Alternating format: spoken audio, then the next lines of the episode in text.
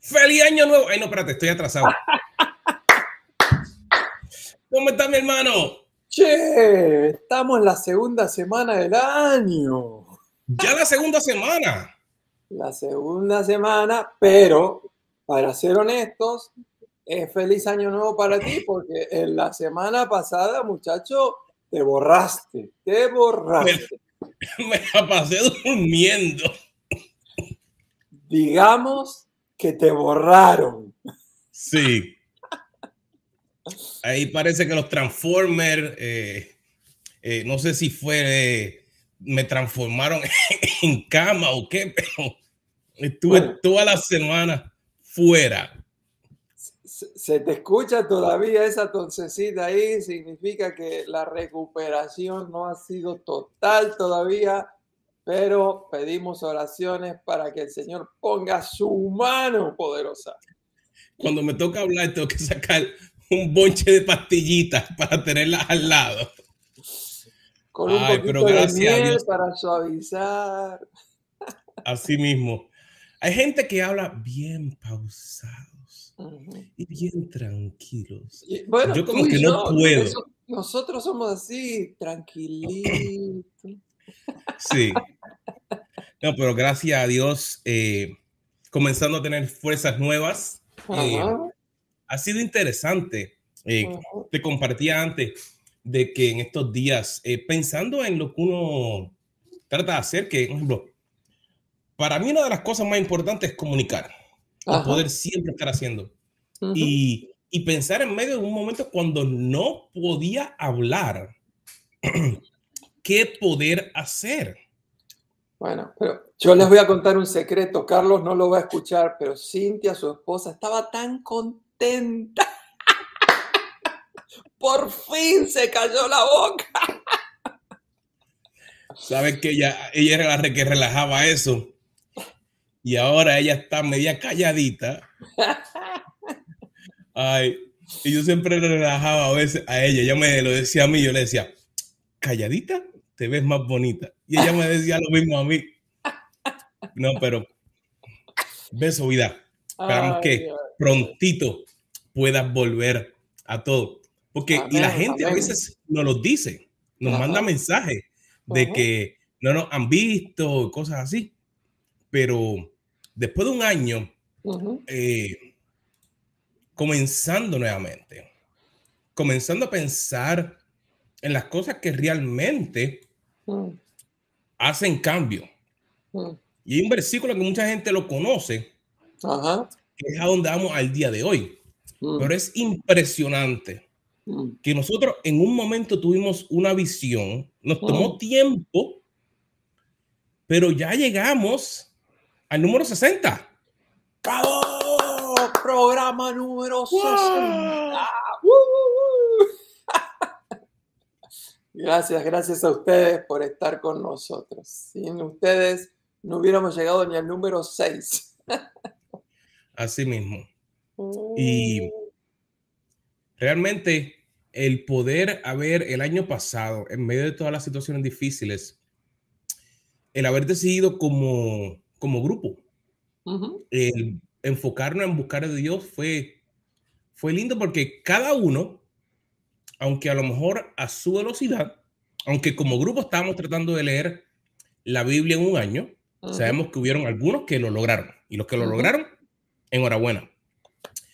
Pero vi- hubieron otros que a lo mejor no pudieron, pero comenzaron un hábito nuevo, un hábito de buscar a Dios y continuamos este año. Continuamos en, en la idea de que comenzamos ese hábito, ahora tenemos que seguir reforzándolo, seguir buscando, seguir estableciendo. Y una de las cosas por las cuales te diría que para mí es muy importante el yo buscar de la palabra de Dios es porque mis ojos se pueden desenfocar muy fácilmente. Y no estoy hablando de estar buscando cosas incorrectas. Te doy un ejemplo. Hace salió una serie nueva eh, de un grupo de cuando yo era niño. Mm. No sé si te acuerdas del grupo Menudo. Oh, por supuesto, claro. Ok, pues entre la semana pasada, cuando no podía hablar, lo que estaba tosiendo y estornudando, pues encontré esa serie. Y de momento empecé a mirar y a verla y seguía viéndola. Y de momento yo decía, contra, pero ¿cuántas horas estoy pasando con esto? En vez de enfocarme en algo que me lleve hacia la visión de mi vida, que es comunicar eh, en el área tecnológica, en el área para una empresa, en el área para una iglesia, de cómo ser eh, más efectivos. Y me ponía a pensar de que para alcanzar la visión, para alcanzar cada una de la visión que cada uno de nosotros tenemos, tenemos que tener un plan. ¿Qué te parece eso? Estoy completamente de acuerdo y precisamente estamos leyendo el libro de Génesis. Hoy tendríamos que estar leyendo más o menos entre el 34 y el 37 y nos toca nada más ni nada menos la historia de un personaje bíblico que alcanzó la visión. Así que si podemos aprender de él cómo alcanzarla, va a ser algo extraordinario. Yo estoy seguro que si le preguntáramos a nuestra audiencia que cada uno nos diga cinco de sus personajes bíblicos favoritos, yo estoy seguro que el personaje del cual vamos a hablar hoy va a estar en el 75-80% de las listas. Eh, es más, está en la lista de héroes de la fe de Hebreos capítulo número 11. Una de las cosas que me impresiona a mí de Hebreos 11, que en la lista de héroes de la fe mencionan nada más ni nada menos que siete héroes de la fe del libro de Génesis. Este, quizás ustedes se acordarán algunos de ellos, quizás se acuerdan de Abel, el hijo de Adán y Eva, quizás se, se, acuerdan de Enoch, que caminó con Dios, quizás se acuerdan de Noé, o quizás por lo menos se acuerdan del arca de Noé, se acordarán seguramente de Abraham, de Sara, se acordarán del sexto que es Jacob, pero yo estoy seguro que para muchos uno de los favoritos es el séptimo y el último gran personaje del libro de Génesis. ¿Cuál es, Carlos? El burro. No, no, no, El burro se quedó en el arca, no, también se bajó del arca. El, burro y la burra se bajaron. Se bajaron de allí, no. Este personaje. Este personaje. Si yo me acuerdo cuando niño, hmm. hubieron momentos en que yo cuando niño en los dramitas de la iglesia, me tocaba ser ese personaje. Mm, eh, si me acuerdo en películas, me llamaron mucho la atención. Ha habido películas eh, de Disney, ha habido películas eh, de adulto, en la serie que se hizo de la Biblia, la última que se hizo fue bien impresionante. Que la gente dice, dime cuál es el personaje. Mm. José. José. Y vamos a hablar precisamente de algunos principios que aprendemos de su vida, de cómo él alcanzó la visión. Y el primer principio es precisamente que para alcanzar la visión tú tienes que tener una visión. No puedes alcanzar lo que, lo que, no, lo que no has visto, lo que no has percibido, lo que no has soñado. Y en el caso de José, él comenzó muy jovencito. A los 17 años, él recibe una visión de Dios. No solamente una visión, sino que son dos visiones eh, con la misma idea, pero es como que Dios le está confirmando a él cuál es el plan que Dios tiene para con su vida. Y todos ustedes conocen la historia de la, visión de los manojos, luego el sol, la luna y once estrellas que se inclinan. Es decir, él va a sobresalir, él va a tener un rol de liderazgo impresionante. Pero la aplicación para nosotros es, José supo cuál fue su visión. La pregunta es, ¿y tú sabes cuál es tu visión, vos sabés cuál es tu visión, cuál es tu visión, cuál es el propósito, cuál es el rumbo que Dios ha trazado para tu vida, porque si no sabes la visión, si no conoces ese propósito, jamás lo vas a poder alcanzar. Y sabes que a mí siempre me llamó la atención y va conectado con el punto número dos. Y es que muchas veces a todos nos gusta lo grande o el final de la, de esa, de la, visión que pueda ser. Si la visión es que vamos a tener una, una gran compañía, una familia grande, un ministerio grande, que vamos a lograr mucho. Nos gusta ese final, pero lo que no nos gusta es pasar por el proceso que a lo mejor le podríamos llamar de la tribulación o a lo mejor de la preparación. Eh, a través de los años me he dado cuenta que a lo mejor es la escuela por la cual Dios te pasa para que tú puedas llegar a, a estar preparado para disfrutar o para poder ejercer ese punto. Y me llama mucho la atención que José tuvo que pasar por muchas cosas y a veces eh, lo pienso relacionado con mi vida, que tuve que pasar por diferentes momentos, los cuales fueron muy difíciles.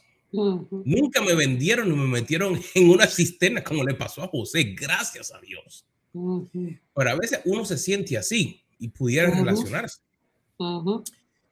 Pero me llama la atención que José, en todo lugar que iba, él observaba, pero como Dios le había dado gracia, donde él llegaba, él comenzaba a hacer algo y subía. Así que esa tribulación es un momento difíciles. Yo te diría que a veces, si no pasamos por ello, se nos hace tan difícil el poder entonces manifestar ese llamado o esa carrera que realmente tenemos y muchas veces lo tratamos de espiritualizar tanto que no nos damos cuenta. Por ejemplo, un médico, un profesional, no puede tener éxito si no pasa por el momento de que tiene que hacer las guardias o de que tiene que trabajar fuerte antes de poder lograr tener su propia oficina.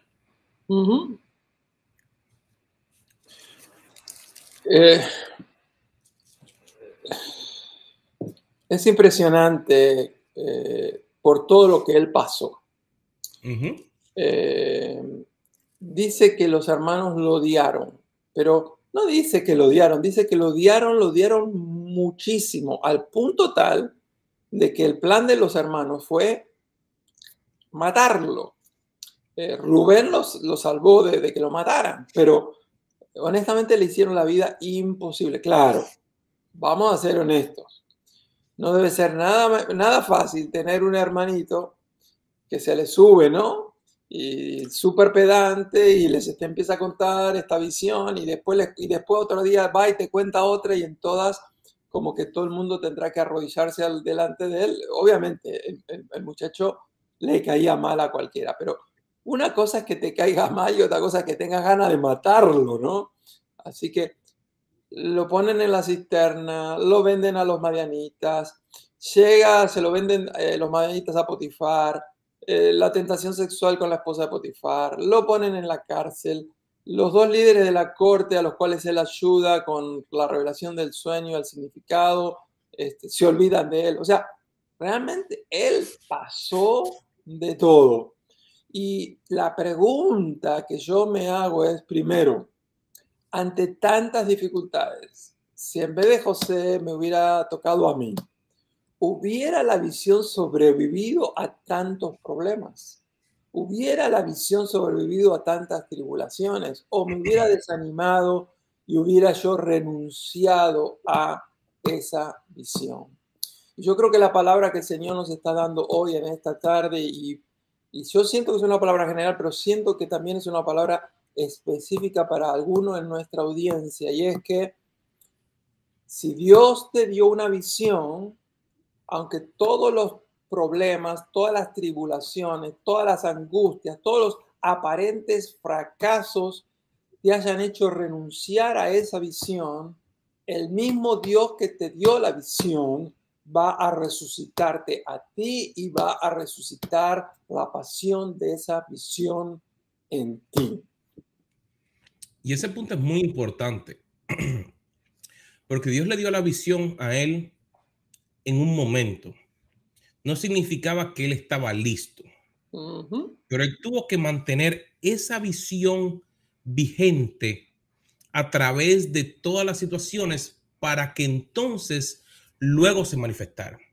Y en nuestra vida es de suma importancia darnos cuenta que aunque llegue la tribulación, llegue el momento difícil, o a lo mejor, vamos a ponerlo más claro, te tengas que levantar y tengas que ir a buscar un trabajo para poder comenzar el camino para que la visión llegue después, mira, tienes que moverte porque todos esos pasos son los que te van a llevar a ti. Por ejemplo, yo nunca hubiera pensado en los lugares que he ido. O sea, yo nací en una islita así chiquita. Y Dios me ha llevado a tantos lugares sin yo esperarlo pero había una visión que él me había dado a mí cuando joven. ¿Qué, ¿Qué ocurrió? Él comenzó a expandir esa visión, que fue lo mismo que le ocurrió a Josué, a José. Él tuvo que comenzar a expandir esa visión para que entonces la dependencia de él con Dios, que es el próximo punto, Carlos, que queremos trabajar. José tuvo que depender de Dios en todo lugar. Así estuviera con esperanza o sin esperanza. Eh, el capítulo 39, bueno, yo me imagino que los que están familiarizados ¿no? con Génesis, eh, llega al capítulo 37, nos empezamos a entusiasmar con José y, y, es como que uno no puede dejar de leerlo, ¿no? Pero el 39 es fascinante porque en tres ocasiones nos dice, pero el Señor estaba con José. Pero el Señor estaba con José. O sea, y lo interesante es que los dice en medio de situaciones de problemas, en medio de, la angustia, en medio de la crisis. No, no es que él estaba con José cuando ya estaba de segundo e, e, en, el imperio e, egipcio. No, no, no. Estaba con él en la cárcel. Estaba con él en, medio de la, soledad, en medio de la traición eh, que le hizo la esposa de Potifar, Dios estaba con él. Eso nos habla de la comunión, de la relación íntima que José tenía con Dios. Y a mí me parece que como tú lo, lo anticipaste, esa fue la clave. Es, es, verdad que tuvo la visión. Es verdad que pasó las de Caín y las de José. Eh, lo único que le faltó era las de Job pero realmente pasó de todo. Pero él se fortaleció en el Señor, su comunión, su relación lo sostuvo. Y cuando hablamos de alguien que ha tenido comunión, yo no puedo dejar de mencionar la historia de mi madre.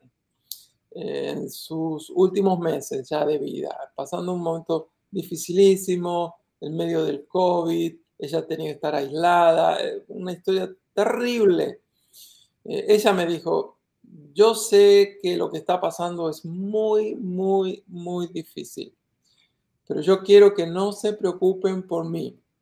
Y ahí me dijo, en medio de su Alzheimer, Jeremías 20:11, me dijo, no se preocupen por mí, porque el Señor está conmigo como poderoso gigante.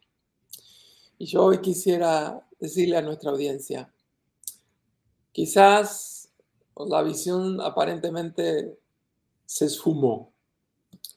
Quizás las pruebas, la preparación, las luchas, las crisis, los aparentes fracasos, estás perdiéndolo todo. Fortalécete en el Señor.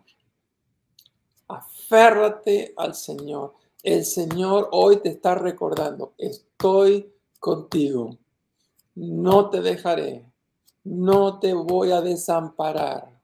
Estoy como poderoso gigante a tu lado. Y si nosotros seguimos estos tres pasos, la visión, la tribulación o preparación y la comunión con el Señor, vamos a estar en buen rumbo para alcanzar la visión. ¿No es verdad, Carlos? Mira, esos tres puntos son claves para poder tener una victoria. Y nuestra visión, si no la ponemos por escrito, si no la tenemos vívida, es muy fácil que se nos vaya del frente. Mm. Es muy fácil. Si yo me pongo a pensar en todos los puntos donde José estuvo, él tuvo la visión frente de él y era lo que lo guiaba. O sea, no importaba dónde él iba, él no, no hacía lo contrario, él no iba en contra de esa visión. y, y, si pensamos de entrada, él a lo mejor no sabía realmente cómo hacer la realidad. Pero la diferencia está en que él comenzó a caminar. Es un punto muy importante que en este año nos demos cuenta que personalmente, te lo digo, que hay áreas de mi vida que yo he querido estar más preparado, estar más listo para hacer otras cosas. Y hay momentos en mi vida que me ha aguantado y es como que pongo yo mismo un ancla, esa enorme. Y, no hay quien me mueva porque en mi mente estoy, tengo la visión, pero no estoy listo. Pero Dios, si me dio la visión, ¿tú no crees que Él me va a proveer todo lo necesario para realizarla? Absolutamente. José nunca iba a llegar a Egipto si no hubiera sido vendido por sus hermanos. Él no iba a llegar a ser la posición que tuvo si no hubiera pasado por el momento difícil en la casa de Potifar. Pero eso fue lo que desarrolló características, carácter, liderazgo, desarrollo para aprender en cómo hacer las cosas. ¿Por qué? Porque si él se hubiera quedado al lado de su papá, esperando, Ay, que me llegue a mí todo aquí. Ven para acá, ven para acá. Ay, me voy a dormir. Ay, voy a dormir. Nunca hubiera hecho nada. Y eso nos pasa a nosotros. Y en el día de hoy quiero instarte a que ahí donde estás, que nos dejes un mensaje en el chat, que lo compartas en tus redes sociales. Puede que algo te esté aguantando, pero es momento de renovarte. Es momento de levantarte salir fuera de donde estás hacia donde Dios te está viendo el camino con la visión que te ha dado. Sí, hablando del chat, nuestro gran amigo Edwin Badillo nos estaba escribiendo desde la isla del encanto desde Puerto Rico y él nos está precisamente compartiendo una gran realidad que bien se asemeja a la historia de José que estamos compartiendo. No podemos llegar al otro lado si no hay un puente. Dice, quizás el llamado nuestro es a construir el puente, pero no podemos evadir ese llamado. Tenemos que cruzar. Así que eh, qué linda exhortación. Gracias, Edwin, por ayudarnos animarnos a que tomemos acción, a que demos el paso, a que crucemos al otro lado, aunque sea necesario construir un puente que no existe. Y Carlos, entonces, luego de que miramos esto, nuestra visión realmente nos ayuda, pero tiene que desarrollarse diferentes áreas porque si no, no vamos a poder lograrla. Sí, tienes toda la razón. Eh, yo quisiera mencionar dos áreas que Dios tuvo que trabajar en la vida de José. La primera fue la formación de un carácter y el carácter no se desarrolla estando en la playa de vacaciones. El carácter se desarrolla estando en el horno de fuego ardiendo. Este, hablando de carácter, hubo dos características especiales que Dios tuvo que trabajar en la vida de José. La primera de ellas fue el de la humildad la segunda la paciencia. Tú mencionaste algo que yo quisiera que la gente le quede grabado en el corazón. Dios le dio la visión, aunque José no estaba preparado a los 17. Pero si te dio la visión es porque Él está comprometido a prepararte. Dios le dio la visión, pero para alcanzar la visión, José primero iba a tener que aprender la humildad. Él no era humilde cuando recibió la visión. Él no era paciente cuando recibió la visión, pero tuvo la visión. Así que Quizás todo lo que te está pasando es porque Dios está trabajando en tu carácter. Sea, eh, algunos necesitaremos aprender humildad, otros necesitaremos aprender paciencia. Yo no sé cuál de ustedes, de esas dos necesitan aprender ustedes. Yo les voy a decir cuál yo necesito aprender. Yo necesito aprender humildad y paciencia. Así que, pero Dios trabajó eso. Y la otra cosa no solamente el carácter, muchas veces en, el transcurso de la vida Dios nos pone en diferentes circunstancias, contextos y desafíos porque Él quiere formar también en nosotros habilidades para prepararnos para la responsabilidad que se viene. Yo estoy seguro que en cada uno de esos lugares donde Él estuvo, en la casa de Potifar como mayordomo, aún en la cárcel encargado, Él tuvo que ir aprendiendo ciertas habilidades y yo me imagino que él habrá aprendido bastante de la cultura del palacio, cosa que cuando llegó allí, él sabía cómo moverse como pez dentro del agua. Así que no te preocupes, aunque todo luzca oscuro, Dios está trabajando en tu carácter, formando también tus habilidades. Realmente, luego que vemos eso, nos podemos dar cuenta que eso es el comienzo para poder alcanzar la visión. Muchas veces queremos tener algo que lo podamos agarrar así como si fuera un vaso. Es decir, aquí está la visión. Si seguimos estos pasos que acabamos de hablar, que es de darnos cuenta de cuál es la visión que tenemos en este momento, pasar por el proceso, desarrollar una relación clave con Dios y ver qué áreas tengo que formar, eso me permite entonces llegar. Cuando lo repito muchas veces, pues si te das cuenta, la vida de, de José no ocurrió una sola vez, sino que fue repetitivo. Y cada vez José iba mejorando, mejorando, mejorando. Así que ese el punto que tenemos que para este año poder ir de paso en paso para poder alcanzar nuestra visión. Gracias, Carlos. Me parece que eh, yo soy el primero que está recibiendo la, el, ánimo, la exhortación, esa palabra eh, tan oportuna a este principio de año. Queremos alcanzar la visión.